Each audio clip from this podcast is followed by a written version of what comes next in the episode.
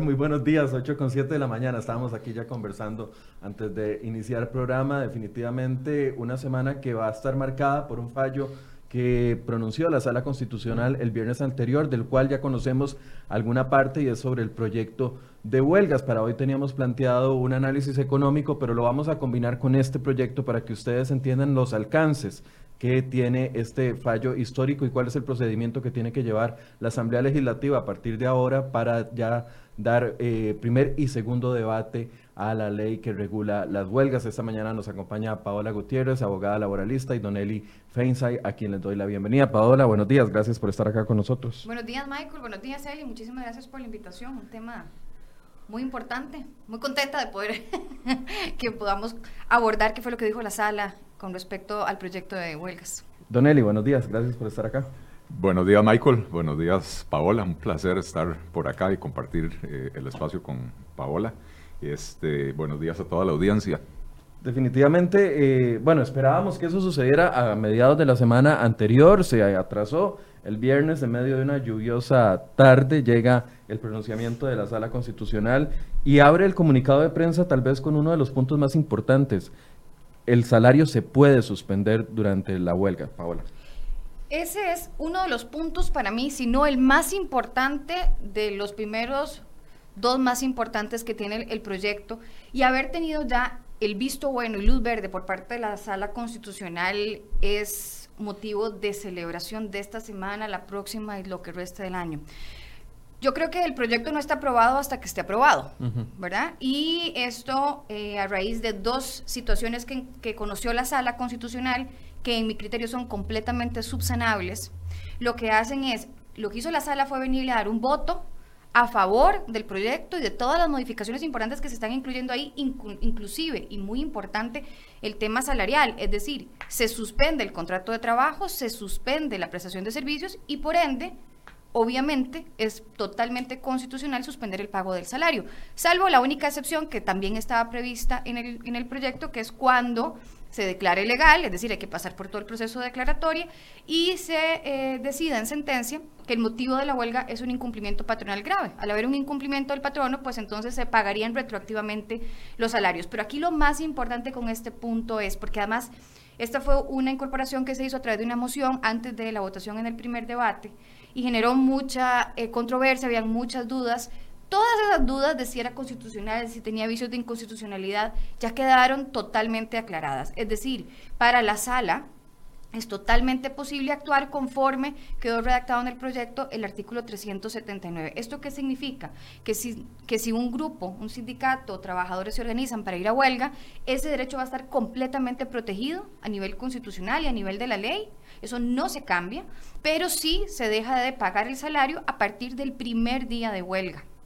Posteriormente se decidirá, en casos muy excepcionales, cuando hay incumplimiento patronal que ya ha originado el movimiento, hacer el pago retroactivo. Y para mí esto es importantísimo por una razón, porque esto lo que viene es a nivelar la cancha, siempre manteniendo la protección del derecho a la huelga, el derecho fundamental a la huelga, pero nos vamos a garantizar que se van a acabar esos abusos y esos excesos y esos movimientos que lo único que tenían por objetivo era presionar y protestar hasta por lo más absurdo, porque la gente no tenía absolutamente nada que perder. Entonces aquí lo que venimos realmente es a unirnos a la mayoría de legislaciones y criterios de países tanto en este continente como en Europa en el tema salarial, conforme también a los principios de los órganos de control de la Organización Internacional del Trabajo. Así que eso, y además es tan importante que en el comunicado del Poder Judicial lo ponen de punto número uno. De primero. De primero, porque eso había generado mucha, mucha controversia, así que es, es, motivo de celebrar. Ya casi vamos a ahondar en cuáles son los, los presupuestos en el que sí se pagaría el salario, pero quiero preguntarle a Don Eli, este fallo, con solo ese primer punto, Don Eli, cambia la forma en la que entendemos las huelgas en el país y cómo se han venido practicando a lo largo de la, de la historia reciente radicalmente y, destaco lo, último que mencionaba Paola.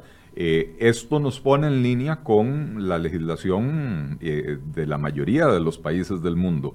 Eh, Costa Rica era una absoluta anomalía, básicamente desde que Luis Guillermo Solís levantó el veto a la reforma procesal laboral que dejó el tema de la huelga a la libre.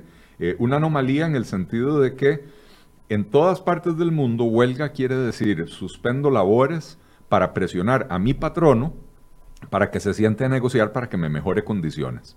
Eh, en Costa Rica, huelga quiere decir, mientras no se apruebe en segundo debate de este proyecto, todavía quiere decir, suspendo labores e impido que los trabajadores de todos los demás patronos lleguen al trabajo, lleven a sus hijos a la escuela, puedan ir al hospital.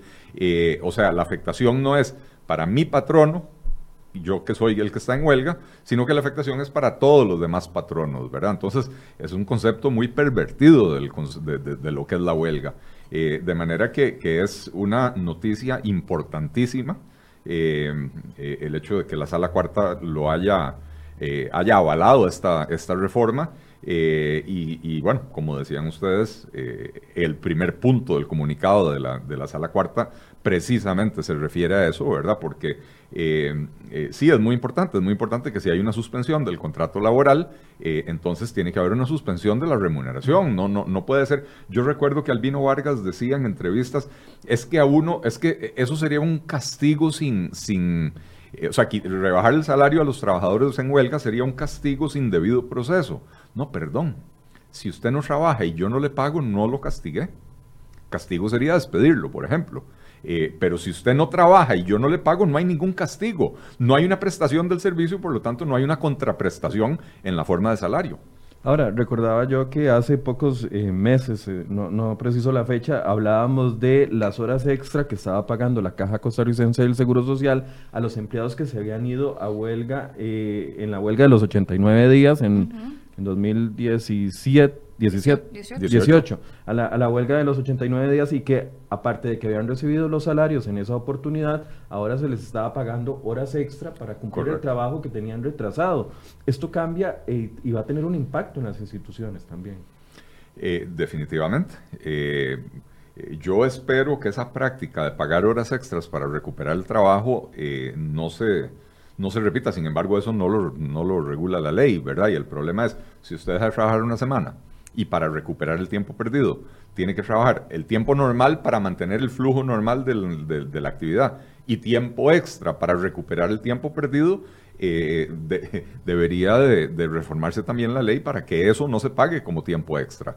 Es una barbaridad ¿eh? que usted suspende labores durante una semana y a la semana siguiente le pagan tres salarios. Salario por el, por el horario normal y, salario doble por las horas extras que va a trabajar eh, para recuperar lo que dejó de trabajar la semana pasada, ¿verdad? Ahí hay un, hay un tema, hay dos cosas. A mí me parece que lo que viene a ser el proyecto, más que ser un cambio histórico, es venir a arreglar una torta histórica, un error histórico de la reforma procesal laboral. Porque si nosotros nos vamos al código previo a la reforma, no estaba previsto el pago de salario desde el primer día de huelga sin poder de hacer rebajos retroactivos. Eso es un error garrafal que introdujo la reforma procesal laboral por una incorrecta interpretación de un voto de la sala del año 2011. Eso en primer lugar. Y en segundo es que el artículo 379 del proyecto, en el último párrafo, se le hizo al final una modificación que señala que en los casos de instituciones públicas, eh, si hay situaciones especiales debidamente comprobadas y razonadas,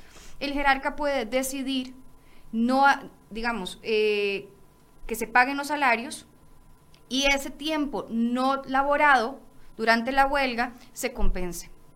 Eso se pensó principalmente porque no siempre en las instituciones públicas es posible suspender inmediatamente el pago de salario. En algunos casos, aunque uno ordene la suspensión, no se suspende de manera inmediata por un tema, digamos, ya más burocrático. Entonces, si el salario se pagó, yo puedo ir y cobrar o venir a recuperar ese dinero que pagué mientras el contrato estaba suspendido o en casos muy excepcionales el jerarca, habiéndolo comunicado previamente a la Contraloría y a la Defensoría de los Habitantes, decir, bueno, no lo voy a recuperar porque lo, que vamos a hacer es que ese tiempo pagado lo vamos a utilizar para, la, para, digamos, venir a cumplir con las labores que se dejaron de prestar. Ojalá que eso no se preste a abusos, ¿verdad? Y ahí se está limitando a que son en casos excepcionales debidamente fundamentados y razonados. Pero eso está en el último párrafo. Pero en términos generales, el principio es el que conversamos y el que indicábamos de que la huelga no se paga. Ahora, hay dos excepciones. Una, que eventualmente un tribunal lo declare legal, pero con un requisito, ¿correcto? Claro, tiene que ser una huelga legal, en primer lugar, y que se quede demostrado en sentencia que lo que originó la huelga fue un incumplimiento patronal grave Em, patronal. Es decir, se tendría que demostrar, por, en el caso de los sindicatos de la caja, que fue el patrono, en ese caso, Caja Costarricense del Seguro Social, no el Estado como un todo. Exacto, y esa aclaración es importantísima, porque además dentro de los cambios, dentro de los, bueno, de los cambios del proyecto y que la sala le dio enorme luz verde, está el tema de que, primero, las huelgas políticas están prohibidas, y eso es totalmente conforme con el derecho constitucional. Y lo segundo es que las protestas contra políticas públicas que afecten los intereses sociales y económicos de los trabajadores se van a permitir, pero por un plazo de 48 horas.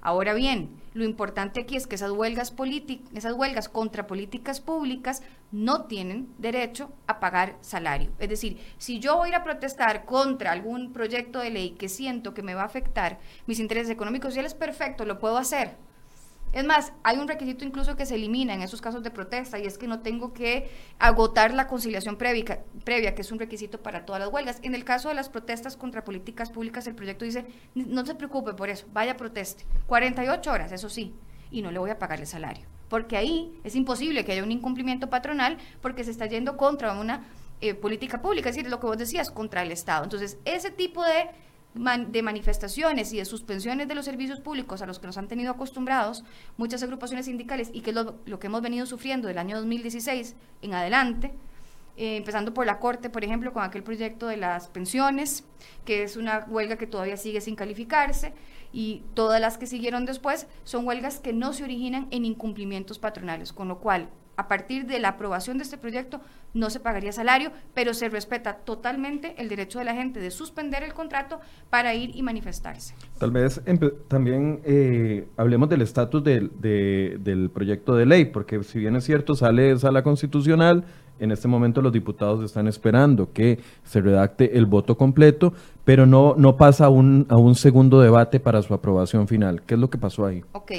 La sala constitucional señaló dos cosas que se tienen que atender. Hay una que es de carácter vinculante, que es muy importante, que está referida con el artículo 376, inciso 10, que es el que tiene que ver con que, de acuerdo con el proyecto, los servicios de administración de justicia en materia laboral y otros auxiliares, violencia doméstica, la morgue, etcétera, se consideran servicios eh, públicos esenciales. Eso significa que está dentro de la lista de los servicios en donde está prohibida la huelga por ser servicios esenciales.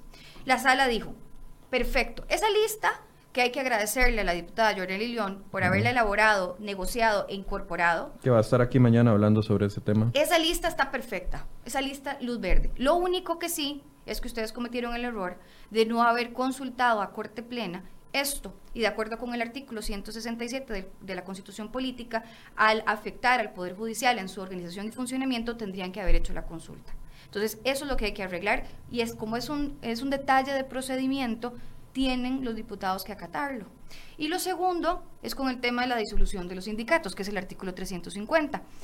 No es vinculante, pero de todas formas sabemos que si se aprueba el proyecto y se convierte en ley, ese va a ser el primer punto de ataque. En ese, en ese artículo los diputados habían incluido la disolución del sindicato cuando uno de los miembros cometiera una falta grave eh, Exactamente. Y entonces era atribuible a todo el sindicato, según, según la posición de los diputados inicialmente.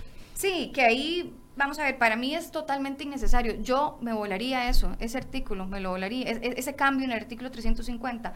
Me parece que se presta para mucha confusión. En realidad, la disolución de los sindicatos es una medida realmente que de acuerdo, digamos, si queremos irnos a los principios de la OIT y de los órganos de control, debería ser la última medida eh, posible porque estamos hablando de que una organización sindical puede representar a miles de trabajadores. Y bueno, si algún, algún dirigente sindical enloqueció o se emocionó y cometió un delito, cometió varios delitos, que se le traslade eso a la, a la organización sindical, a la asociación sindical, pues nos pone en una situación muy comprometida. El proyecto es tan importante y viene a, modificar tantas cosas relevantes para todo el país y asegurar los derechos de tanta gente, de todos los ciudadanos, que si eso va a ser un riesgo, mejor se elimina. Porque además, si nosotros nos vamos al 338 del Código de Trabajo, que ni siquiera fue reformado por la, por la procesal laboral, sino que está antes de eso, ha estado ahí siempre. El artículo 338 del Código dice que se puede, o sea, que, que las asociaciones los sindicatos pueden enfrentar dos tipos de sanciones, multas o su disolución. y que en caso de que sean los dirigentes sindicales los que incurran en algún delito, ellos van a responder frente a las autoridades laborales o a las autoridades penales o las que corresponda. Y el artículo 350 en general eh, también o sea, prevé la posibilidad de la disolución del sindicato, que aquí es muy importante. Es una disolución que no es que ordena el Ministerio de Trabajo, es una disolución que ordena un juez de la República después de haber garantizado todo el procedimiento. Lo que pasa es que lo que viene a incorporar el proyecto es un inciso adicional al 350. Pues que el 350 se quede como está, que se elimine ese inciso, pero ya será decisión de los diputados si lo quieren eliminar o modificar. Si vos me preguntas a mí, si usted me pregunta a mí, yo me lo volaría.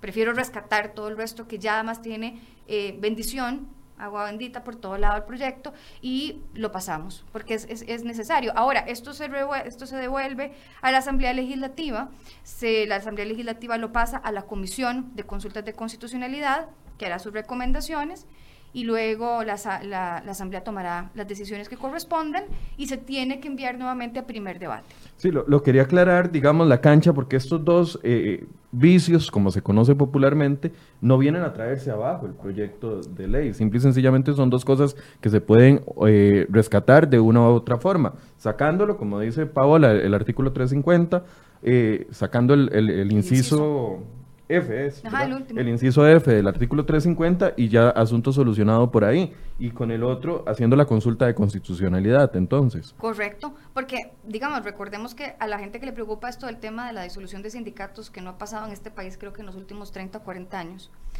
eh, está previsto en el 350 desde antes que se pudiera disolver cuando hay violencia, cuando hay actos delictivos en contra de personas, en contra de la propiedad. Es decir, eso ya está regulado. Esto último mm, está generando mucho ruido y la verdad es que coincido con vos y no sé qué pensás vos, Eli, pero para mí son vicios completamente subsanables. Más bien esto lo que viene para mí es muy positivo por muchas cosas, pero principalmente porque cuando se votó el proyecto en primer debate en septiembre, tuvo el apoyo de 40 diputados. Es una, es una mayoría muy importante por lo que es el proyecto. Y yo estoy segura, o yo esperaría, la verdad esperaría, que diputados que hayan votado en contra, porque tenían dudas sobre la constitucionalidad del proyecto, que las medidas fueran muy extremas, ya habiendo analizado lo que resolvió la sala y una vez que ya ellos emitan sus razonamientos y se redacte la sentencia completa, más bien vayan a inclinarse a apoyar. Es decir, uno lo que esperaría es que el proyecto,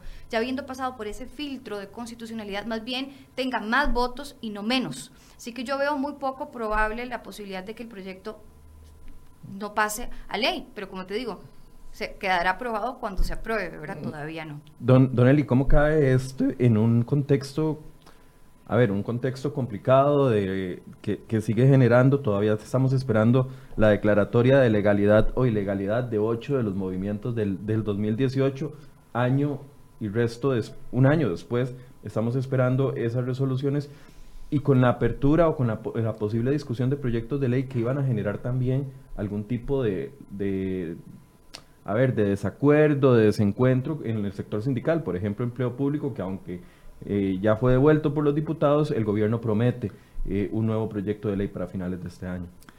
Sí, es importante ponerlo en el contexto eh, del propio, de la, digamos, la ruta trazada por el propio gobierno, porque el gobierno dijo reforma fiscal, después viene reforma del empleo público y después viene reforma del Estado. que por supuesto tenemos visiones diferentes de cómo reformar el empleo público. Ya la Asamblea Legislativa le le, devolvió el proyecto al, gobierno porque lo que mandaron fue muy ralo. Eh, y probablemente tenemos visiones diferentes en cuanto a reforma del Estado también, pero es una ruta de reformas significativas, ¿verdad? Y entonces, aprobada la reforma fiscal, era imperativo inmediatamente entrarle a este tema de la reforma de la huelga, porque de lo contrario, no se vuelven a aprobar reformas en este país mientras la huelga siga siendo un holgorio pagado sin, sin, consecuencias para quienes irresponsablemente suspenden sus labores eh, por las más variadas razones que no tienen nada que ver con incumplimientos de su patrono, ¿verdad? Eh, entonces, es importantísimo que este proyecto finalmente llegue a votarse y aprobarse en segundo debate. Yo coincido con Paola que yo, yo creo que va a tener un apoyo mayor. De hecho, yo ya oí a un diputado eh, decir, yo fui, yo fui de los que firmó la consulta de constitucionalidad, me alegra que, que, ya se haya resuelto, eh, me da la impresión de que ese diputado, su principal preocupación era lo de la disolución de los, de los eh, sindicatos y entonces no, no se comprometió a, apoyar el proyecto, pero me da la impresión de que es una persona que perfectamente ahora ya podría sentirse en libertad de, de, apoyar el proyecto. Pero era importantísimo, es importantísimo terminar de aprobar esta reforma para poder discutir las demás reformas en paz. ¿verdad? Para poder discutir las demás reformas sin que se paralice por completo el país. Como decía Paola, eh, van a tener 48 horas para protestar contra políticas públicas, ¿verdad? Que no es lo mismo que irse a huelga. Eh, protestar tiene derecho todo el mundo, vaya a las 5 de la tarde después de trabajar, proteste contra lo que se le pegue la gana, ¿verdad? Eh, aquí más bien se les está haciendo el cachete de decirles, ok, van a poder suspender labores por 48 horas para protestar, pero no se les paga, ¿verdad? Pero por lo menos ya sabe uno que tiene un, un, plazo finito y que después de eso el país puede continuar con su vida normal. Entonces es, es, eh, eh, es importantísimo. Ahora, Alvarado había tomado una, una, senda muy dura en tema fiscal, eh, encabezado también por la exministra ahora, porque no hemos hablado de que desde la semana pasada la exministra ahora Rocío Aguilar, pero después vino el proyecto de, empleo público y ya era un proyecto muy blando, como decíamos ahorita, muy realito. Vinieron protestas la semana eh, pasada y antepasada por parte de universitarios y tuvimos que esperarnos seis días para que la fuerza pública interviniera a la calle al frente de la UNA. Como que el gobierno, después del gran golpe que, si, si es que se puede catalogar así, como el gran golpe que se dio con eh, la reforma eh, fiscal, después se echó como un poco para atrás. Esto le daría un espaldarazo para que siga con la línea de, reformas fuertes, de, volver a esa línea, o, ya ideológicamente es que el gobierno pretende hacer los cambios suavizados. Bueno, si, si entramos entonces a analizar la, entrevista que dio el presidente sentado en la silla donde estoy Paola, El, viernes, eh, tendría que coincidir con esa última lectura, de que pareciera ser que ya el gobierno entró en una nueva, eh, digamos, una nueva modalidad. Ya, ya no está tan dispuesto a comprarse las broncas grandes. Probablemente el gobierno no está tan convencido del tema de, de la reforma del empleo público, de ahí el proyecto que presentó probablemente el gobierno no está tan convencido del tema de la reforma del Estado eh, y por eso el anuncio que hizo hace unos meses la ministra Pilar Garrido cuando dijo ya empezamos la reforma del Estado, cerramos seis instituciones y resultó que eran seis instituciones que se habían creado que nunca se les asignó presupuesto, nunca funcionaron y entonces lo único que se hizo fue eliminar decretos, ¿verdad? Eh, eh, no instituciones, o sea, no, no se ahorró absolutamente nada con esa reforma del Estado que, habían empezado. Eh, y creo que es significativo el hecho de que eh, desde que salió eh, Edna Camacho del gobierno, que ella era la coordinadora del equipo económico, se, nombró a doña Pilar Garrido como la nueva coordinadora del equipo económico. Pilar Garrido, para empezar, no tiene la experiencia necesaria para coordinar un equipo económico. Eh, y segundo, pareciera ser que tiene una visión ideológica diferente y entonces esto va a llevar al equipo económico en una, dirección diferente. Eh, la salida de Rocío Aguilar no son buenas noticias porque doña Rocío era la que mantenía el, rumbo del timón eh, en cuanto al control del crecimiento del gasto público, en cuanto a la dirección que tenía que seguir. Para doña Rocío era claro, Doña Rocío sí se matriculó verdaderamente con la reforma fiscal tal como se aprobó. Y la reforma fiscal implicaba subir los impuestos y simultáneamente o en paralelo recortar el o, por lo menos poner el control al crecimiento del gasto.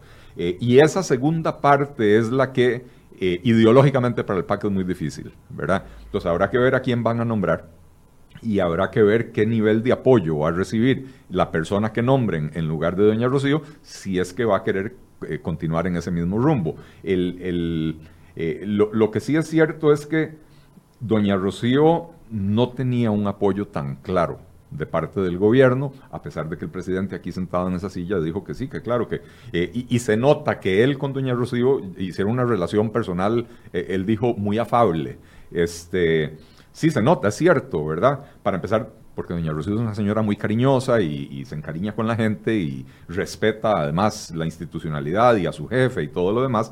Pero lo cierto es que cada vez que alguien del gobierno le zafó la tabla a doña Rocío, en, público, no hubo una respuesta en público de parte del presidente apoyándola. Por el contrario, eh, el presidente de la Caja tomó un acuerdo absolutamente ilegal eh, con, los con los sindicatos de la Caja en febrero de este año y el presidente aquí el viernes vino a defender que en ese momento no estaba clara la reforma fiscal. Perdón, la reforma fiscal ya estaba aprobada y él dijo que no había claridad. No, no, no habían reglamentos. Y la misma ley le da seis meses al Poder Ejecutivo para reglamentar. Entonces los reglamentos no estaban, pero el principio de que las anualidades y los pluses dejan de ser porcentuales y se pagan eh, como monto nominal fijo, ya estaba en la ley. Y el acuerdo que firmó el presidente de la caja con los sindicatos decía, esto se va a seguir pagando como se nos pega la gana, o sea, se va a seguir pagando porcentualmente. Cuando, bueno, la noche anterior a la renuncia de doña Rocío, eh, se, se firma un acuerdo con las universidades sin haber invitado al Ministerio de Hacienda, ya no a doña Rocío, el Ministerio de Hacienda no estuvo presente en la negociación, cuando lo que se estaba negociando era materia presupuestaria, ¿verdad? Eh, definitivamente a doña Rocío le habían zafado la tabla. Había un acuerdo, ¿verdad? Además de que se comprometía que Hacienda tenía que eh, pagar si eventualmente los tribunales resolvían a favor de los trabajadores y Hacienda nunca le consultaron. Eh, eso en, el caso de la caja, en efecto, en, febrero, en, no, ni siquiera en febrero, en agosto, cuando renegociaron con los sindicatos, comprometieron la palabra de Hacienda sin haberla invitado a, la mesa. Eh, sí, correcto. Y el otro caso es el de, el de Yanina Dinarte. Entra al ministerio hace tres semanas y hace dos semanas ya estaba en la prensa eh, públicamente peleando con doña Rocío eh, por el tema de la, de, la deuda, supuesta deuda que tiene el Estado con, eh, con FODESAF, eh, públicamente. Perdón, y aquí el presidente vino a decir que yo prefiero dirigir un gobierno donde se dan estas diferencias porque estamos haciendo el cambio. No, perdón. Si usted sabe manejar un equipo, es normal que haya diferencias es normal que haya diferencias. El, el, centrocampista tenía la posibilidad de pasar la bola a la derecha o a la izquierda. La pasó a la izquierda y resulta que el de la izquierda tenía tres jugadores encima, el de la derecha estaba libre. Bueno, el de la derecha se puede enojar con el centrocampista. En, el medio tiempo van al camerino y le dice, no me pasaste la bola, yo estaba abierto. Si hace el reclamo en la cancha y se le va encima al centrocampista y lo golpea, el entrenador debería agarrar a esa persona y sacarla y decirle. Intervenir. Intervenir. O sea, esto no se hace en público. Bueno, a Doña Rocío se lo hicieron en público las veces que se les pegó la gana a los jerarcas nombrados por el presidente de la República y el presidente de la República nunca la respaldó. Y si esto va a suceder con quien venga detrás de ella, entonces ya, ya sabemos por dónde va el asunto. El asunto va porque al gobierno pareciera ser ya no le interesa tanto el tema del control del gasto. Y, y, entonces uno podría interpretar que la línea dura que mantuvo el gobierno durante su primer año es que nos olvida que es año y medio, ¿verdad? se, ha hecho, largo, ¿verdad? Se ha hecho eterno, pero bueno, muy largo, no voy a decir eterno, se ha hecho muy largo, tal vez por esto también eh, ambiente social, pero la línea dura que tal vez traía el gobierno políticamente eh, desde el PUSC dentro del, dentro del gabinete, con Edna Camacho, con eh, el mismo Rodolfo Pisa. Y, y, ese ánimo eh, reformista que traía, pareciera que se está entonces quedando atrás después de la salida de Doña Rocío, tal vez en este tema.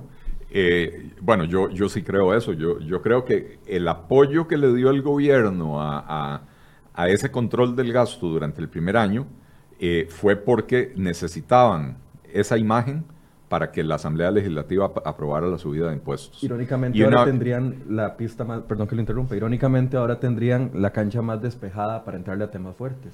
Perdón. Eh, sí, no, no. Eh, lo que pasa es que da la impresión de que una vez que lograron eh, la subida de impuestos, ya lo otro ya no es necesario. Lo otro era show.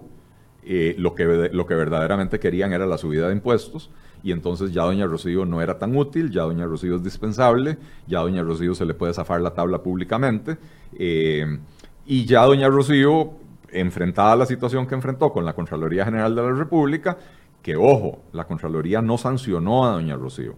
La Contraloría recomendó, le recomendó al presidente suspenderla. Y el presidente tenía varios cursos de acción posibles. Y uno de ellos era pedir en Consejo de Gobierno que se abra una investigación para determinar si se suspende o no se suspende. Con lo cual, como mínimo, patea la bola para adelante, ¿verdad? El presidente también tenía la opción, yo no soy abogado, ahora le preguntamos a Paola, pero el presidente también tenía la opción de disputar jurídicamente esa, esa recomendación de la Contraloría, ir a la Contraloría y decir, no estoy de acuerdo con esto, revíseme por tales y tales motivos y presentar argumentos por qué no estaba de acuerdo con eso. O sea, se nota que no tenían el, el o sea, que, que, no, que no había un interés de respaldar genuinamente a doña Rocío. Y nuevamente, la pregunta ahora es, ya, o sea, ya no vale la pena llorar sobre la leche derramada, es, ¿quién va a aceptar ese puesto en estas condiciones? Y qué clase de respaldo va a tener si esa persona quiere continuar en la misma línea o una línea parecida a la de doña Rocío. Hablemos de otro actor importante, son los sindicatos. Eh, la posición que han asumido, veamos una reacción que envió don Albino Vargas, quien ustedes saben que no nos da entrevistas a hacer hoy, sin embargo siempre nos envía sus posiciones por WhatsApp, eh, aunque no nos permite repreguntarle, pero veamos algunas de las posiciones que dijo el sábado después de la aprobación de este proyecto de ley. No, no aprobación del proyecto de ley, después del pronunciamiento de la Sala Constitucional.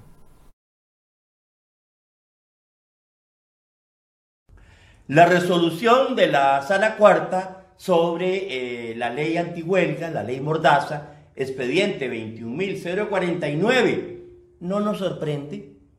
Hace un año la Sala Cuarta también se alineó con el gobierno neoliberal de Carlos Alvarado y los diputados neoliberales de la Asamblea Recuerdan, la sala cuarta viabilizó la aprobación del combo fiscal que hoy tiene a tanta gente en grandes congojas económicas y a tanta gente en la zozobra y empobreciéndose. Eh, nosotros aquí en ANEP, con otras organizaciones, ya nos venimos preparando. Este, el escenario internacional eh, está abierto. Eh, es muy rico, muy amplio y muy vasto, porque esto, en definitiva, va a tener que resolverse en instancias internacionales, tanto a nivel del continente americano como a nivel planetario, en este caso del Consejo de Derechos Humanos de las Naciones Unidas. Eh, así que muy esperanzados en la voluntad de lucha del pueblo trabajador, Y este, seguimos adelante nosotros eh, eh, denunciando lo que tengamos que denunciar específicamente con este fallo. Nos parece que la Sala Constitucional puso oídos sordos a los relatores de la Organización de Naciones Unidas porque habían una serie de eh, criterios que venían en este, en este documento que emitieron ellos en la OL que no han sido retomados por la Sala Constitucional y eso nos obliga a tener que, recurrir nuevamente a organismos internacionales para que se haga valer estos criterios que fueron emitidos por estos expertos. Bien, esas son partes de, lo, de la reacción del sábado anterior. Antes de hacerles algunas preguntas, primero una posición con respecto a esta reacción, Paola. Bueno, vamos a ver. El señor Albino Vargas está dando, para mí, aleteos previos a cuando la gente se está ahogando en el mar. Es decir, él está desesperado porque ha tratado por todos los medios de confundir, de seguir confundiendo a la gente en cuanto a este proyecto y todo le ha salido mal. Y mientras siga por ese camino, le seguirá saliendo igual. Vamos a ver, estamos hablando de un eh, líder sindical que ha tomado muy en serio lo del sindicalismo del odio. Y a él se le olvida probablemente que la Constitución y el Código de Trabajo obliga que las organizaciones sindicales tienen que ser conformes con los principios democráticos.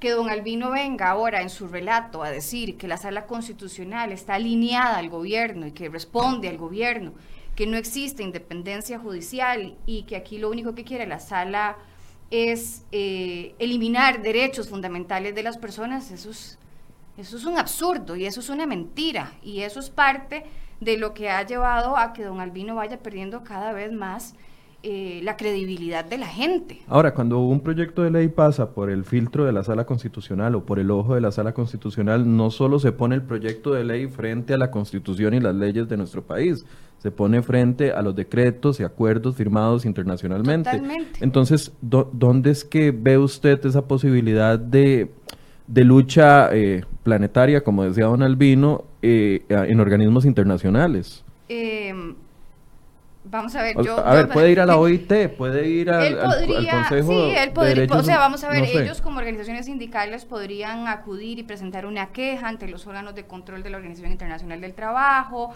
podrían eh, valorar algunas otras instancias. Vamos a ver, lo que pasa es que eh, el don Albino ha mentido tanto con esto. Eh, su primera reacción fue decir que los tres relatores que habían emitido un criterio no vinculante estaban actuando a nombre del Consejo de Derechos Humanos de la ONU y el Consejo tuvo que pasar por la pena de salir a desmentirlo públicamente porque no estaba diciendo la verdad. Claro, hay instancias internacionales, si él quisiera acudir a ellas, porque considera que el proyecto o la legislación no es contraria con los principios, por ejemplo, de la OIT o los derechos humanos, que ya la sala dijo que sí. Si no está convencido con eso, pues que acuda a las vías que considera planetarias, interplanetarias, o a donde quiera. Pero que deje de estar mintiéndole a la gente para tratar de salvarse de que, digamos, quedar en descubierto. Vamos a ver, este es un proyecto que no elimina las huelgas. Este es un proyecto que protege las huelgas al mismo tiempo que protege al resto de ciudadanos y garantiza derechos fundamentales. Este es un proyecto que no entiendo cómo podría ser un proyecto Mordaza. Es que, es que no lo entiendo. Proyecto Mordaza, el, que apro- el, el capítulo de las huelgas que permitían que todos nosotros tuviéramos que quedarnos esperando y pagando salarios hasta que se resolviera un proceso judicial y lo que se estaba era afectando la salud y la vida y la seguridad de la gente. Por eso, sí pero cuando la Sala Constitucional analiza esto, eh, ya analizó los convenios que tenemos firmados con la. OIT. Incluso en uno de los de las eh, de las consultas que se, se hicieron dos consultas sobre el proyecto a la sala constitucional. Una de esas pre- eh, consultas fue hecha específicamente, por ejemplo, en el caso de salario, volviendo a que era uno de los temas más importantes, el artículo 379 y los diputados, creo que fueron 11 diputados que firmaron esto, le preguntaron expresamente a la sala, señores, díganme si esto es contrario al Pacto Internacional de Derechos Civiles, bla, bla, si es contrario a los principios de la OIT, si es contrario a la Constitución, si es contrario al Código de Trabajo y la sala, después de haber analizado todos esos tratados internacionales, convenios y normativa local, dijo está conforme con el derecho a la Constitución, no tiene vicios de inconstitucionalidad, luz verde. Es decir, la sala analiza esto en el contexto no solamente de la constitucional de, de la Constitución, sino también a nivel de los tratados y de los convenios vigentes en el país. Entonces, que pueden ir a otras instancias internacionales que lo valoren y lo hagan, perfecto, no tiene nada malo, y para eso está. Pero, vamos a ver, a mí me hacía mucha gracia porque en ese video que ustedes acaban de compartir, abajo decía que la, el proyecto, de, son unas contradicciones tan absurdas, que el proyecto de ley estaba enterrado. Y por el otro lado, cuando ellos dan el mensaje, los tres señores que aparecen en el video salen diciendo, no nos sorprende, vamos a llevarlo a instancias internacionales, interplanetarias, eh, el proyecto eh, lo vamos a, o sea, si, ya está enterrado, si le pusieron una lápida, ¿por qué estás preocupado? Tranquilízate entonces. Entonces, en realidad ellos reconocen que el proyecto está muy vivo, que el proyecto más bien lo que vino fue a blindarse aún más y que el proyecto muy probablemente vaya a ser aprobado. ¿Cómo quedan los, los sindicatos como actores y protagonistas en los últimos meses? Los, sindicatos han estado como montados en una montaña rusa, eh, en parte porque el gobierno así lo ha querido, ¿verdad? Los, sindicatos quedaron sumamente debilitados después de la huelga de los 90 días, eh, 89 días, porque quedaron totalmente desprestigiados, ¿verdad? Y eh, lamentablemente después de eso, con los sindicatos eh, que no sabían qué los había golpeado, se escuchaba, se escuchaban rumores de que, de que el, sobre todo los sindicatos del sector de educación, iban a cambiar de liderazgo porque las bases estaban sumamente enojadas porque sintieron que habían sido manipuladas por sus dirigentes en esas huelgas. Eh, y, finalmente fue el gobierno el que les tiró el salvavidas eh, poquitos meses después, ¿verdad? Eh, y, entonces volvieron a recuperar un, un, cierto nivel de credibilidad, qué sé yo. Sin embargo, si usted se fija, eh, si usted se fija en, en, las acciones de los sindicatos, de don Albino Vargas, de don Gilberto, de doña Mélida, en los últimos meses, usted se da cuenta de que realmente ellos saben que están debilitados como dirigencia sindical, eh, porque de lo contrario tendrían este país paralizado. La semana pasada o antepasada se fueron los, los, muchachos de las universidades a huelga y los sindicatos no estuvieron ahí ni siquiera para decir esta boca es mía, ¿verdad? Para apoyarlos, para qué sé yo. Eh, y yo hubiera esperado que en el momento en que la sala cuarta le daba la luz verde al proyecto de regulación de las huelgas, inmediatamente los sindicatos dijeran, vamos a huelga, es la última oportunidad que tienen de irse a huelga eh, sin consecuencias para ellos, antes de que se apruebe la ley, ¿verdad? Eh, de manera que los sindicatos están muy debilitados, la, debilitados. la reputación. Eh, y más que los sindicatos, la dirigencia sindical está muy debilitada. La reputación de la dirigencia sindical está por el suelo. Y yo no creo que esto sea algo malo. Eh, yo siempre he dicho, yo creo, eh, eh, aunque yo no soy sindicalista y nunca lo seré en mi vida, yo creo que el sindicalismo es una fuerza necesaria en una sociedad, porque le permite a los trabajadores organizarse y obtener una cierta fortaleza para negociar con patronos que tienen más fortaleza que el trabajador individual, ¿verdad? pero este tipo de sindicato que tenemos en Costa Rica, que ni siquiera vela por, los, por, por, por, el bienestar de sus propios afiliados, sino que ahí andan viendo a ver qué sacan ellos como dirigentes, qué beneficios, cuántos días más de, día no trabajado pueden tener por ser dirigentes sindicales, eh, eh, etcétera. Ese tipo de sindicalismo es nefasto para un país y es nefasto para el propio sindicalismo, ¿verdad? Entonces, eh, creo que la aprobación, ojalá, de, este, de esta ley va a, cambiar radicalmente las cosas para el sindicalismo en este país. Y uno esperaría, perdón, Paula, antes de darle la palabra, uno esperaría una reacción más autocrítica por parte de los, no de las dirigencias sindicales, sino también de las bases. O sea, claro. hasta dónde me ha llevado estos líderes sindicales durante todo este tiempo a, emprender luchas que ahora la sala constitucional, con la intervención de, o sea, con un, con un pronunciamiento dice, es que está todo bien. O sea, me han llevado a la calle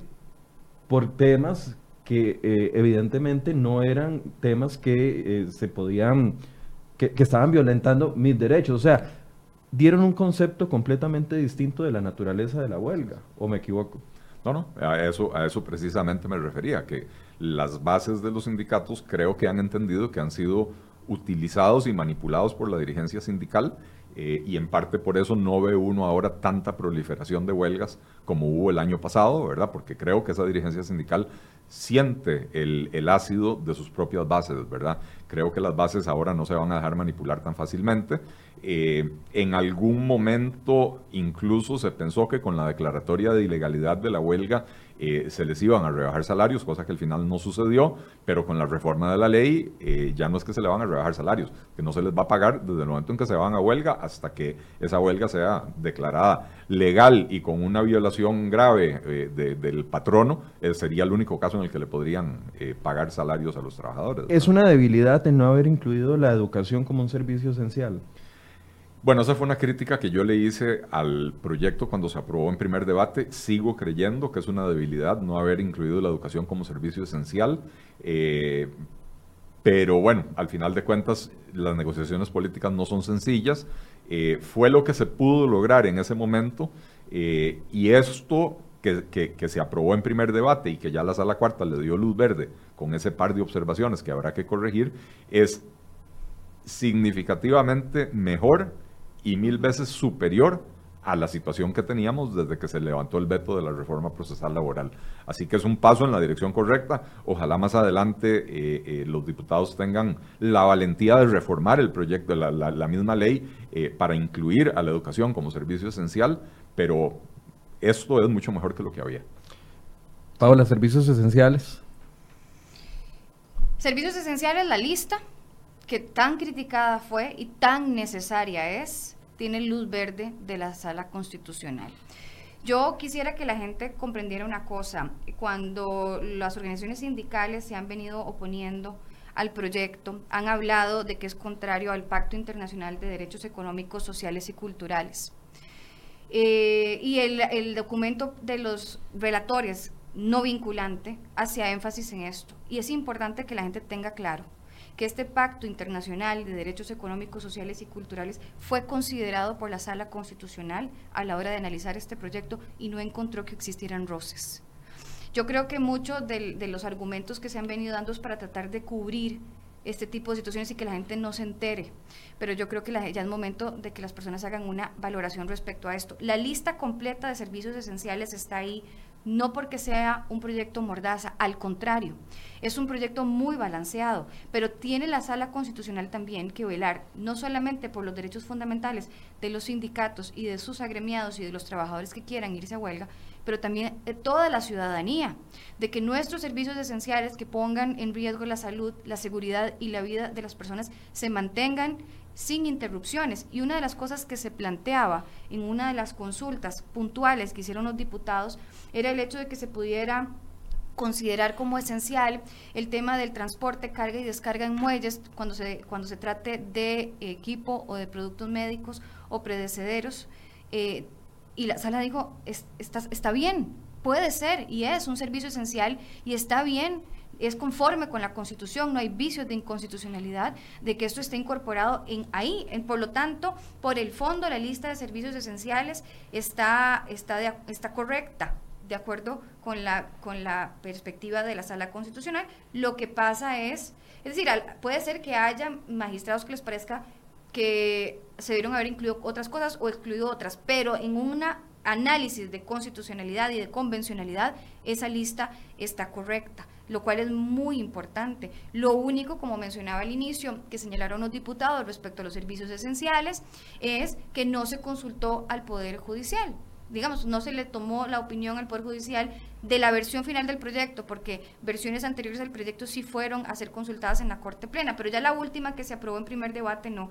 Y eso es lo único que habría que corregir.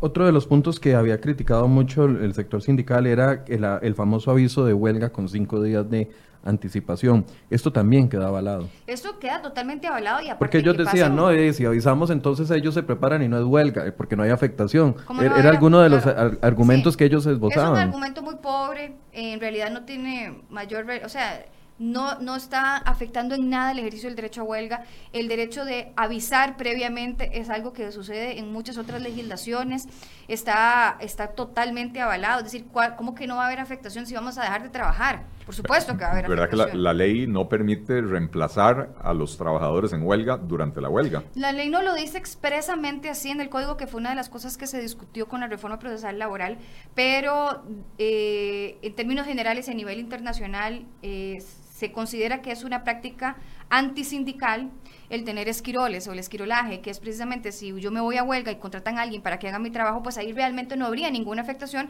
porque el patrono seguiría, pues, digamos, produciendo o ah, prestando el servicio y además sin pago de salario, con lo cual la huelga no tendría ningún efecto, sería diluir completamente ese derecho fundamental y aquí nadie está proponiendo que eso se haga. Entonces, afectación, claro que va a haber. Entonces, no, en realidad lo del aviso es, eh, eh, y el aviso está establecido principalmente en los cinco días cuando se trata de servicios públicos, ¿verdad? Yo creo que si uno, Michael y Eli, para mí, si yo tuviera que hacer una lista de las siete cosas más importantes o de los puntos de luz verde que dio la sala constitucional, yo pondría primero el salario. En segundo lugar, diría que la, lista completa de los servicios esenciales que eh, tienen prohibición de irse a huelga por lo que conllevan. Y el tercer punto muy importante también es el hecho de que cuando se den suspensiones de servicio en servicios esenciales, no tenemos que ir por el vía crucis de una declaratoria de ilegalidad, porque la ley establece en el 375 bis del proyecto la posibilidad de un trámite mucho más rápido que es que el patrono, incluyendo a la Procuraduría General de la República, podría solicitarle al juez una orden para que los trabajadores se reinstalen inmediatamente, se reincorporen. Eh, no es cierto que no se garantice el debido proceso, porque incluso hasta esa solicitud se le da audiencia a los, a los sindicatos y tienen posibilidad de apelar y llevarlo a segunda instancia. Paola, pongamos eso como un ejemplo. Ok, la caja se va a huelga de las tantas decidiera mañana irse decidieran a irse a huelga mañana, pues entonces el patrono, la caja, tiene un plazo de 24 horas para ir a decirle al juez, señores, de acuerdo con el 376 del Código de Trabajo, los servicios de salud son un servicio esencial, por favor, ordéneles judicialmente que se reincorporen a sus labores. Ahí tendrían doble, digamos, penalidad. Inmediatamente la suspensión del salario y, y segundo, ya un juez eh, dictando una resolución Exacto, contra porque ellos. En realidad, si la es que aquí teníamos otro error garrafal y era que decíamos que la huelga en servicios esenciales está prohibida, Pero para declarar la ilegalidad había que pasar por todo el proceso de declaración de una huelga, una huelga prohibida. No es que, no es que vamos a ir a ver si se cumplieron o no los requisitos, es que está prohibida de entrada. Entonces eso se corrige con el proyecto y es un, juez el que hace la orden de eh, reincorporación. Y además el, el proyecto es muy claro en cuanto a que ninguna huelga en servicios esenciales se le va a pagar el salario, a ninguna, lo cual es básico. Luego, lo de la prohibición de las huelgas políticas, que fue otro tema que generó mucha controversia, la sala dijo, no importa que se prohíban las huelgas políticas, eso no está afectando este, ningún principio constitucional, es decir, no hay vicios de inconstitucionalidad. Lo de las 48 horas de la protesta, que ya los mencionamos, es decir, usted quiere protestar contra una política pública, perfecto, yo le permito que usted deje de trabajar durante 48 horas sin sanción, vaya y proteste. Y si usted quiere hacerlo, además, en su tiempo libre y en sus días de descanso y en los días feriados y en sus vacaciones y en lo que quiera, la protesta está abierta, es, un, básico en una democracia, eso sí, no durante la jornada laboral, y si lo quiere hacer durante la jornada, le doy 48 horas. El sexto punto es la prohibición de reiterar una huelga, porque una de las cosas que se decía en contra del proyecto es que el proyecto señala que no se puede hacer más de una huelga por lo mismo, porque si no, sería una locura.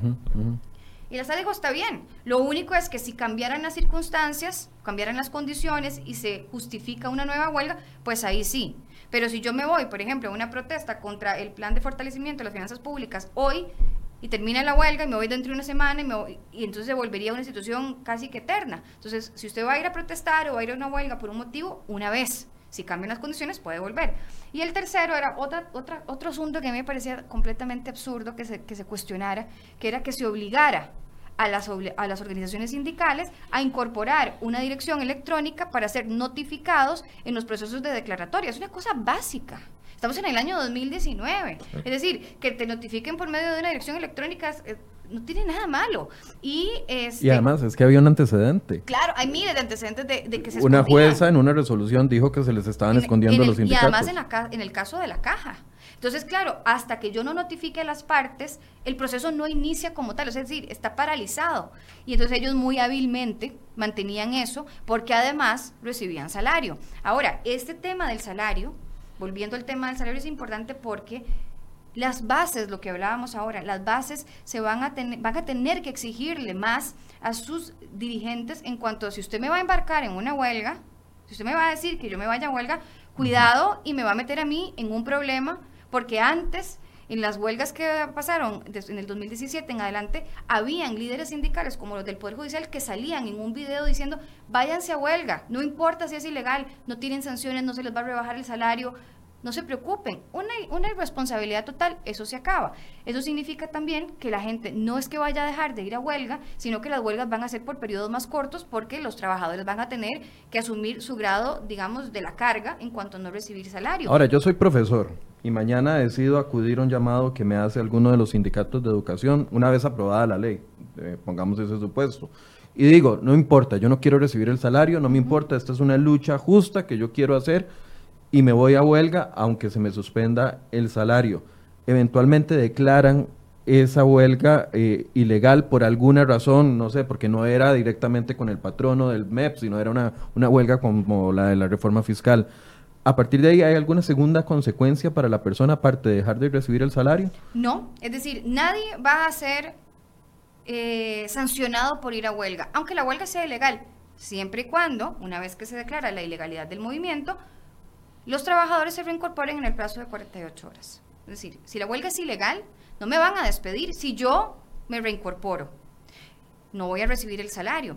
Pero esto de que están prohibiendo las huelgas, eso no es cierto. La huelga ahí está. Es más, hasta la huelga ilegal no genera sanciones si la gente se reincorpora una vez que ya tienen conocimiento de que la huelga es ilegal. Aquí lo único que estamos es, o sea, nivelando en el tema en el tema de salario y por supuesto es, es, es, este, es lo lógico que la gente si está convencida de una lucha deje esté de acuerdo en no recibir su salario porque no está prestando servicios.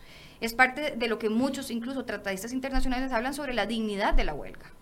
Don Eli, ¿cambia o influiría esto una vez que quede aprobado en el tema de la seguridad jurídica que tanto ha sido cuestionada por tanto por el tema desde el ámbito económico, pero sino también desde el ámbito interno? Eh, claro, esto eh, beneficia la seguridad jurídica para todo el mundo beneficia la seguridad jurídica en primer lugar para el trabajador que quiere o desea o necesita irse a huelga, porque ahora hay reglas del juego más claras. Eh, si bien es cierto, los últimos tres o cuatro años hemos vivido un holgorio donde la gente ha hecho lo que se le ha pegado la gana sin sanción, también existía la incertidumbre de, bueno, me voy a huelga y no sabemos cómo va a resolver el tribunal y algún tribunal pudo haber resuelto que merecía una sanción, ¿verdad? Eh, entonces, ahora hay mayor claridad, bueno, cuando se apruebe la ley, eh, habrá mayor claridad jurídica para el que desea irse a huelga, sabiendo cuáles son las condiciones bajo las cuales puede hacerlo eh, sin sanción, ¿verdad?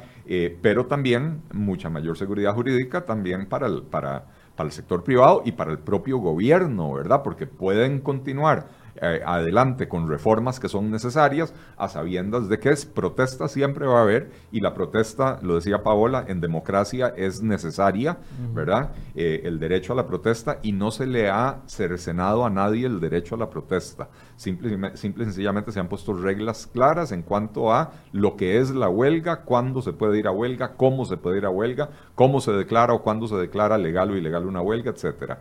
Eh, y sobre todo el tema de que si usted suspende labores, no se le paga por no trabajar, ¿verdad? Eh, de manera que, que, esta será una excelente noticia para la seguridad jurídica. Falta muchísimo por hacer en materia de seguridad jurídica en Costa Rica, eh, pero este es un buen paso en esa dirección. Eh, creo que, todavía tenemos serios problemas en nuestros tribunales de justicia, juicios que duran 3, 5, 7 años eh, que eso le provoca una tremenda inestabilidad a las personas, a las empresas, cuando tienen que enfrentar un, proceso de estos. Eh, hay temas en cuanto al resguardo de la propiedad privada que todavía siguen estando disputados en el país y eso provoca una enorme inseguridad jurídica. No tiene nada que ver con el tema de huelga, pero digo, este tema de la huelga, por lo menos regularlo, eh, es un buen paso en aras de recuperar la seguridad jurídica que hemos perdido en los últimos años. Y también es el ámbito de acción, ¿verdad? Porque mucha gente confunde la protesta social con el tema de la huelga. O sea, mañana, si los taxistas quisieran mañana manifestarse, o los Uber, o los estudiantes universitarios no sindicalizados, etcétera, etcétera, cualquier grupo va a poder hacerlo. Esto no, ni siquiera los cubre a ellos. No, es que, vamos a ver, los estudiantes no se pueden ir a huelga porque no son trabajadores. Sí, pueden hacer protestas y manifestaciones, pero no es una huelga. Se utiliza el concepto, pero es un, digamos, un error utilizarlo en esa. Lo pregunto, Paula, porque mucha gente está poniendo, aquí nos están poniendo todos los límites, entonces ya no podemos como ciudadanos protestar. Y, es importante. Si la, jornada suya es de 8 de la mañana a 5 de la tarde, usted después de las 5 de la tarde hasta las 8 de la mañana al día siguiente, si quiere, sin cometer ningún acto delictivo, puede ir y protestar y manifestarse. Lo puede hacer los fines de semana, lo puede hacer en el momento que quiera. Eso no se está prohibiendo. Es más, en el proyecto se dice expresamente que esto no significa que vaya a haber un desmejoramiento en las posibilidades de protesta y, manifestarse de cualquier persona en el país, que ni siquiera debería estar en el código, porque esto es el código de trabajo y ahí lo habla de manera general. Pero los diputados consideraron que era conveniente que quedara más que claro, es decir, que, que llueva sobre mojado y está establecido dentro del proyecto. No hay que confundir las reglas de una huelga con la protesta o la manifestación pública. Son dos cosas distintas. Es más, la Sala Constitucional desde el año 2011 señaló que la huelga no es solamente el ejercicio del derecho de expresión. Es decir, la huelga es algo más que requiere de ciertos requisitos. La huelga es un instrumento, es una vía eh, que debería ser también el último recurso para tratar de presionar a llegar a un arreglo o a un, a un convenio entre las partes. Entonces, no es como que la huelga pueda dejarse carta blanca a que sea lo que sea. No, la huelga tiene reglas y eso está permitido, incluso está avalado por los órganos de control de la OIT, de la gente que tanto le interesan e, esos criterios de esa doctrina.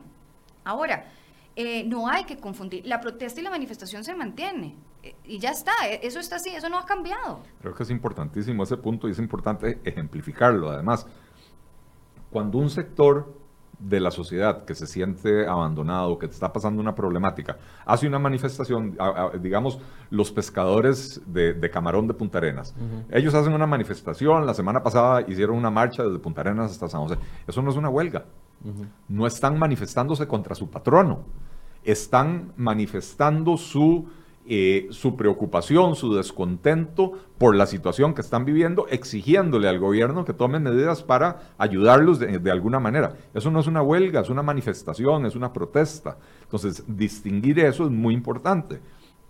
Cualquier persona, cualquier funcionario público o no, eh, eh, empleado del sector privado, empresario, lo que sea, tiene derecho a salir a las calles a manifestarse. Si no está de acuerdo con un proyecto de ley, si está de acuerdo con el TLC o está en contra del TLC, la gente puede salir a la calle a manifestarse. Eso no es una huelga. Aquí lo que se está regulando es el derecho a huelga que tiene que ver con la suspensión de labores para presionar al patrono cuando el, cuando el trabajador percibe o siente que el patrono no está respetando sus derechos laborales o cuando el trabajador cree que es momento de mejorar sus condiciones laborales por, porque haya habido algún cambio en la situación del entorno, etc. Pero una huelga tiene que ver directamente con una protesta contra el patrono de los trabajadores que se van a la huelga. Todo lo demás son protestas, son manifestaciones, son, no son huelga y no están reguladas en este proyecto de ley, ni tienen por qué estar reguladas en este proyecto de ley. La manifestación y la protesta pública siguen siendo un derecho ciudadano que no se ve limitado por este proyecto de ley. Don Eli, eh, usted venía preparado también con un, con, un, con un análisis de la entrevista que le hicimos al presidente eh, la semana pasada. Hoy tuvimos que compartir el tiempo con este tema de eh, pronunciamiento de la sala constitucional. Pero a, grandes rasgos, Don Eli, desde la perspectiva del presidente, usted vio y pudo leer la semana pasada, el viernes anterior, el pensamiento que lleva el presidente hacia sus próximos dos años y medio de, eh, eh, en el gobierno. ¿Cómo analiza la posición del presidente versus el panorama que tiene tan despejado? Tan despejado despejado en tema de, de, a ver, de que se han ido aclarando algunos asuntos eh, jurídicos, como es este, el proyecto de, huelga, si se llega a, concretar, el tema de ya la incorporación de la reforma fiscal. Tiene un, ambiente más holgado del que tenía a, su llegada. A eso me refería. Sí, sí, tiene, tiene un... Eh, es cierto. La, reforma fiscal, digamos que le da alivio financiero, eh, aunque no ha resuelto ni, ni de lejos el problema fiscal este año con toda reforma fiscal vamos a cerrar con un déficit en el orden del 6% del PIB, ¿verdad? Este, pero, y, el tema de las huelgas, si se llega a aprobar, le va a permitir avanzar con las otras reformas. Entonces ahora la pregunta es, ¿le creemos en cuanto a que quiere esas otras reformas o cuál va a ser el contenido de esas otras reformas. Yo espero que, como decía él, que él entienda que la, la aritmética electoral no lo favoreció, que con esos 10 diputados él no puede pasar una reforma eh, del empleo público wishy-wash como la que quiso meter, ¿verdad? Eh, y sobre todo que en la reforma del empleo público no puede poner al Estado a gastar más plata en los primeros 15 años como pretendía, porque justamente lo que tenemos es un problema fiscal severo, ¿verdad? Entonces, como mínimo la reforma del empleo público, si no es para ahorrar dinero, como mínimo tiene que ser para no gastar más en el corto plazo y sí ahorrarlo en el largo plazo. Eh, yo la verdad, percibí a un presidente un poco confundido con, algunos conceptos. Este, para empezar, culpó a la situación internacional, él habló de China, de Estados Unidos y de Nicaragua, eh, a la situación internacional de la desaceleración que tenemos en, el país. Eh, lo cierto es que cuando usted analiza las cifras del índice mensual de actividad económica, la desaceleración viene muy marcada desde agosto del 2015, es una cosa que ya tiene más de cuatro años. Eh, y, la situación internacional, que es de los últimos meses, viene a agravar la situación de Costa Rica, pero no es el causante de la situación de Costa Rica. Y esto es importante entenderlo porque las reformas que Costa Rica necesita son reformas que podemos hacer internamente, que no dependen de que la economía alemana esté mejor o peor. Ciertamente que la economía alemana o la británica o la china o la, o, la, gringa estén peor nos afecta desde la perspectiva de nuestras exportaciones. Pero él decía, sí, en Costa Rica tenemos dos, dos economías, una ligada con el sector externo y eh, que, que es muy dinámica. Y claro, analice por qué porque tiene beneficios fiscales, porque tiene trámites simplificados, pero además porque depende de mercados eh, que se mueven a otro ritmo que el mercado local. Y un sector doméstico de la economía eh, que está básicamente estancado, ¿verdad? Con altísimos impuestos, con regulaciones muy complicadas, etcétera. Pero además con una serie de eh, sectores donde eh, eh, se distinguen por la ausencia de competencia, en, en, electricidad, en combustibles, en banca, no, no, ausencia de competencia, pero una competencia muy poco efectiva, ¿verdad? y en materia de productos de la canasta básica, donde hay esquemas monopólicos instaurados por ley con enormes protecciones arancelarias y el presidente cuando usted le preguntó eh, eh, por la Alianza del Pacífico dijo, a los agricultores hay que protegerlos. ¿Protegerlos de quién? A los agricultores hay que protegerlos del gobierno que los mantiene con estas políticas en una situación de pobreza o de apenitas por encima de la pobreza sin permitirles prosperar, ¿verdad? Entonces, eh, me, parece que, confundido en, muchos, en muchos aspectos. Él dijo que en, el, en, la época llamada neoliberal de Costa Rica, de los años 80 y 90, se duplicó la cantidad de instituciones. Entonces, ¿por qué la llama neoliberal? ¿Por qué no se deja de eh, eh, semántica nociva para la discusión pública eh, y sigue llamando neoliberal a una época que definitivamente no se distinguió por eh, medidas de, corte liberal, al contrario, se distinguió por hacer crecer el, aparato estatal de, manera descontrolada. Entonces, no, Costa Rica nunca en los últimos 30 o 40 años ha, sido, ha tenido un periodo que uno pueda claramente definir como, como liberal, ¿verdad? Este, en materia de los créditos de salvamento, dice él, eh, y me preocupó mucho este argumento porque es un argumento que, que busca provocar división en la sociedad, provocar odio, aunque el presidente no lo haya entendido de esa manera o no lo haya pretendido de esa manera.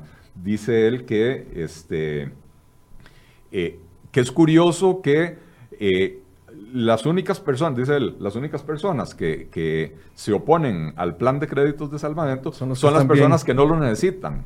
Y entonces yo le digo, señor presidente, a usted no le dice nada que las personas que tienen mejor educación financiera, y los expertos en materia financiera y económica son precisamente los que ven lo malo de este proyecto.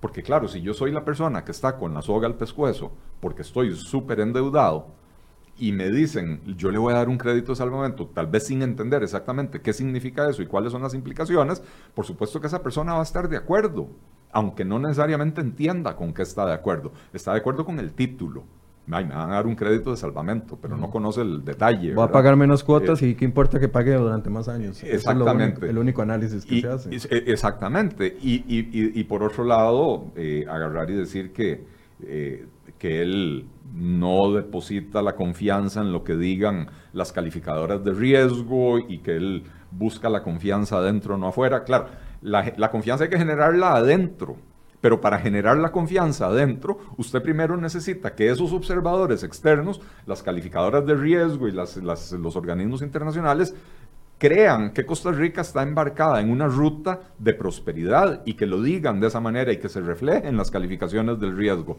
eh, porque de lo contrario ni siquiera va a poder seguir financiando el día a día de la operación del gobierno, que depende aún mucho de endeudarse. El gobierno está a punto de salir o el país está a punto de salir a los mercados internacionales a, colocar los eurobonos y la cara de la seriedad del gobierno para, para, para, para generar confianza en esos mercados internacionales era doña Rocío, ¿verdad? Entonces, sí, en los mercados internacionales hay mucha preocupación por la salida de doña Rocío. Esto no quiere decir que doña Rocío sea eh, irreemplazable o, indispensable, eh, pero sí el presidente tiene que preocuparse de nombrar a alguien que eh, renueve esa confianza de parte de estos eh, eh, entes internacionales para que eso empiece también a, permear hacia la, hacia la economía interna, pero sobre todo que la economía interna necesita de reformas estructurales que este gobierno no está planteando, ni este ni los últimos cinco, reconozcámoslo así, ¿verdad? Pero necesitamos reformas estructurales para poder permitir, también en palabras del presidente, que en vez de que esta economía pueda crecer como máximo 4%, cuando tiene vientos de cola, que esta economía pueda crecer al 5, al 6 o al 7%, como lo están haciendo nuestros vecinos panameños, ¿verdad? Es que veamos que Costa Rica se quedó con, con un PIB per cápita de 14, 15 mil dólares, cuando ya Panamá va por 22 mil, eh, Chile, a pesar de la, de la, crisis que están teniendo, va casi por 25 mil dólares de PIB per cápita, cuando si usted se fija, hace 10 años o hace 15 años, andábamos muy nivelados. Bueno, Panamá de hecho estaba muy por debajo de nosotros. Eh, Panamá es la que, la que nos ha, eh, vino de atrás y nos rebasó. con Chile estábamos muy nivelados, Chile nos rebasó, ¿verdad? En términos de generación de riqueza, no estamos hablando de todo lo demás que, está afectando en este momento a Chile, ¿verdad? Eh, pero, pero, creo que, o sea, yo sí me preocupé mucho al, escuchar esa entrevista porque eh, percibo a un presidente muy encerrado en su propio mundo, eh, como que si tuviera asesores que le hablan al oído, que nadie sabe quiénes son, eh, que le hablan al oído y que le venden una realidad virtual que no necesariamente es la realidad que está viviendo la gente afuera y que el presidente no está siendo capaz de percibirla. Bien, Paola, una conclusión. Después de esta clase de economía express que nos acaba de dar. Economía política. de economía política que nos acaba de dar Don Eli. Bueno, pues yo retomo al tema original que tiene que ver con el proyecto de regulación de las huelgas y la posición de la sala constitucional. Yo creo que el país debería de, de proponerse, no sé, nombrar a don Carlos Ricardo Benavides, doña Yornelli León y don Pedro Muñoz como los mariscales del Festival de la Luz o los personajes del año, porque verdaderamente ellos y todos los otros diputados que han apoyado el proyecto, pero le, le va a llover a usted por ese comentario. No importa, pero es cierto. Eh, es la verdad, es decir, independientemente del partido que representen o de, lo que...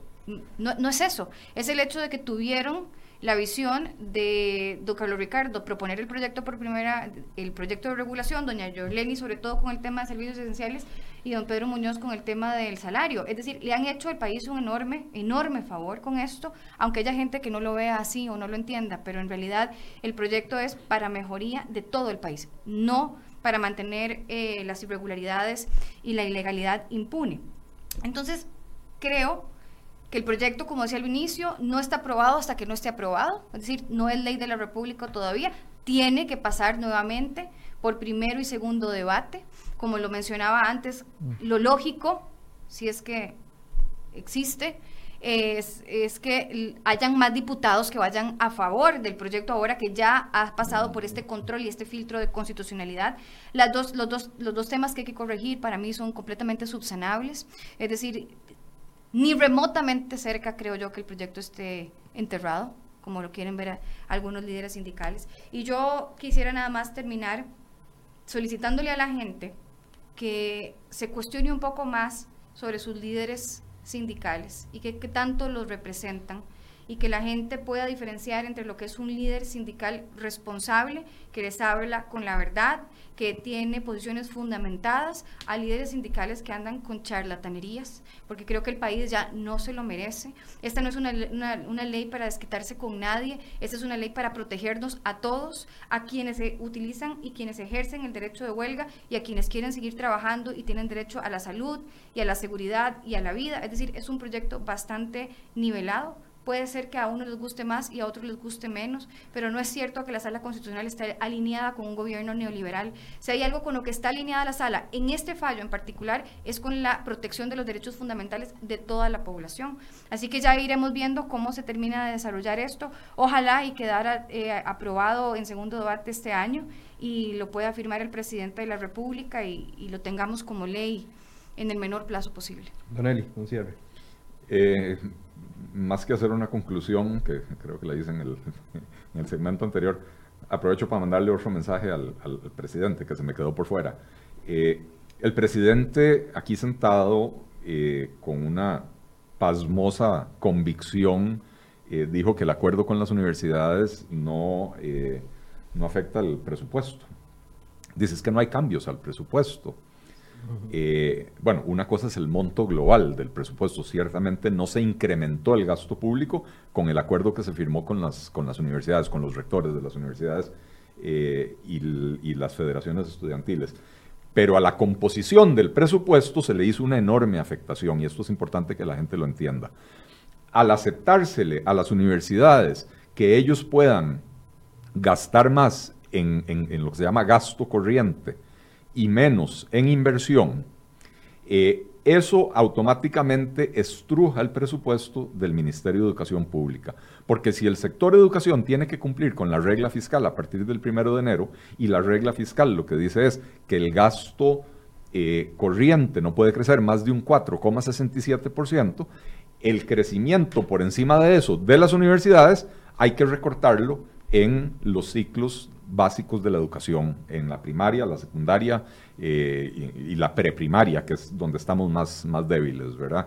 Eh, de hecho, los expertos en educación, el mismo Estado de la Nación y el Estado de la Educación han hecho esta observación desde hace varios años. La distribución del presupuesto de educación en Costa Rica es muy ineficiente, muy ineficiente porque se le está otorgando al nivel universitario eh, comparativamente muchos más recursos eh, que a los otros tres sectores, que es donde estamos fallando, ¿verdad? Porque el joven que ya llegó a la universidad ya tiene su problema resuelto, a pesar de que llegan mal preparados. El problema es toda la gente que se está quedando de camino y muchos se están quedando de camino mm, porque se les trata de preparar para ir a la universidad cuando la mayoría de la población no necesariamente le beneficia ir a la universidad. Eh, dichosamente ya se aprobó la educación dual, yo creo que el tema de la educación técnica hay que reforzarlo mucho en Costa Rica, pero en términos generales el acuerdo que se firmó con eh, las universidades obliga a recoger el gasto corriente en todos los demás niveles de la educación, que son precisamente los niveles de la educación donde deberíamos estar empezando a invertir más. Eh, eh, y no es quitarle a las universidades, es que el crecimiento debería estar en estos otros tres niveles. Las universidades ya tienen por parte del presupuesto nacional lo que necesitan y tal vez un poco más de lo que necesitan y deberían de generar por fuera otros recursos que les permitan, eh, eh, que les permitan seguir creciendo, ¿verdad? Eh, pero en la medida que las universidades no, no, no crezcan con las se les ha duplicado, o más que duplicado, la asignación del FES en los últimos 10 años, pero la matrícula no ha crecido eh, concomitantemente, ¿verdad? Entonces, cuando yo leo que el tecnológico recibió, no recuerdo si 19 mil personas en el examen de admisión, de las cuales aproximadamente 8 mil lo aprobaron, pero solo pudieron admitir a 1.900, se me parte el alma, porque el tecnológico es la universidad que sí está preparando a la gente para las demandas del mercado moderno.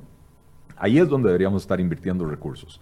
Eh, pero bueno, el presidente no lo tiene claro y creo que es importante que lo tenga claro. No se aumentó el gasto en educación con este acuerdo, pero se afectó de una manera que va a empeorar la calidad de la educación primaria, secundaria y preprimaria, eh, porque el aumento del gasto corriente de las universidades implica una disminución del gasto en esos otros niveles. Y advertía la, la expresidenta de Hacendarios, la diputada Hernández, que estuvo aquí el miércoles pasado, que quiere ver esa liquidación de gastos ante la Contraloría, porque ahí es donde se va a dar cuenta eventualmente si ese acuerdo fue otro acuerdo ilegal firmado por presidencia o eventualmente si no lo fue. Muchas gracias a ambos. Dos temas complicados, pero logramos eh, abarcarlos en esta mañana. Lo que queremos es eh, traerle a ustedes elementos. Como siempre les hemos informado, los sindicatos están abiertos a sentarse en esta mesa. Vamos a invitar a los de salud, que han sido los que han estado ah, viniendo en los últimos días para que se puedan pronunciar con respecto a este tema. Albino Vargas ha sido invitado en varias ocasiones y no ha querido aceptar nuestro llamado. Los invitamos mañana a las 8 de la mañana. Vamos a seguir abordando este tema, esta vez con la diputada Jorleni León, una de las propulsoras de este proyecto de ley y con otros invitados que estaremos gestionando durante el día de hoy. Muy buenos días y gracias por su compañía.